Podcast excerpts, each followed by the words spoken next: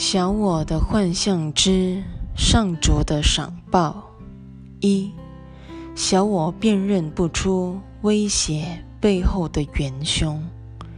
倘若你与小我沆瀣一气，你便无法看清自己的真实处境了。小我是靠你对他的忠诚来控制你的。我在谈论小我时。好似在说一个独立自主之物，我必须如此，才能说服你，切莫对他掉以轻心。我必须让你意识到你的想法如何受制于小我。然而，这样放纵小我是很危险的，它会让你相信。只要你存在一天，更确切的说是，你相信自己活在世上一天，生活便免不了冲突。小我不过是你对自己的一种信念而已。你还有另一生命，完全不受小我干扰的继续存在。即使你存心与他断绝关系，也改变不了他分好的。二，在你想由幻象解脱的学习过程中，切勿忘怀你对弟兄的亏欠，那也是你对我的亏欠。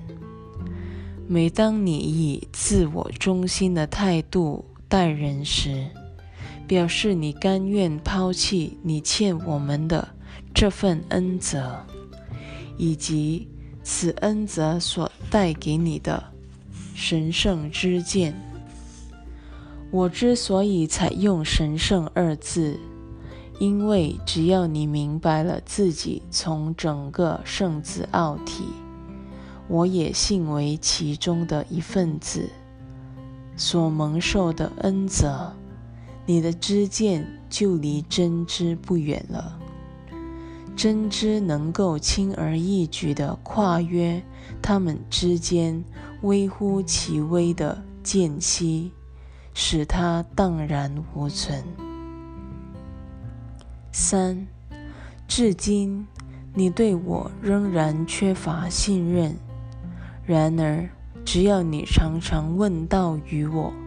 而不求助于你的小我，你的信任便会日渐增强，使你愈加心悦诚服。这才是你唯一能做的清明选择。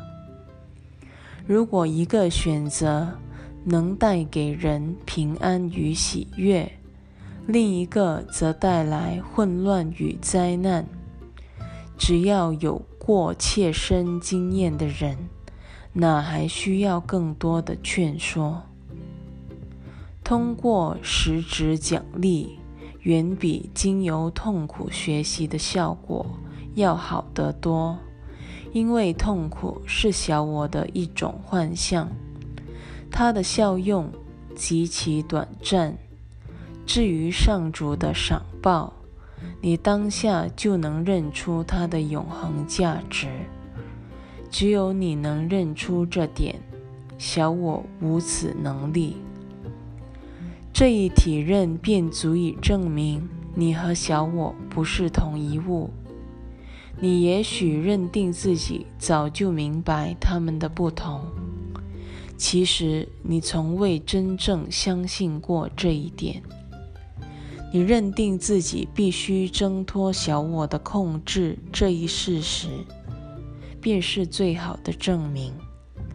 而且你是无法借由羞辱、控制或惩罚小我而摆脱他的控制的。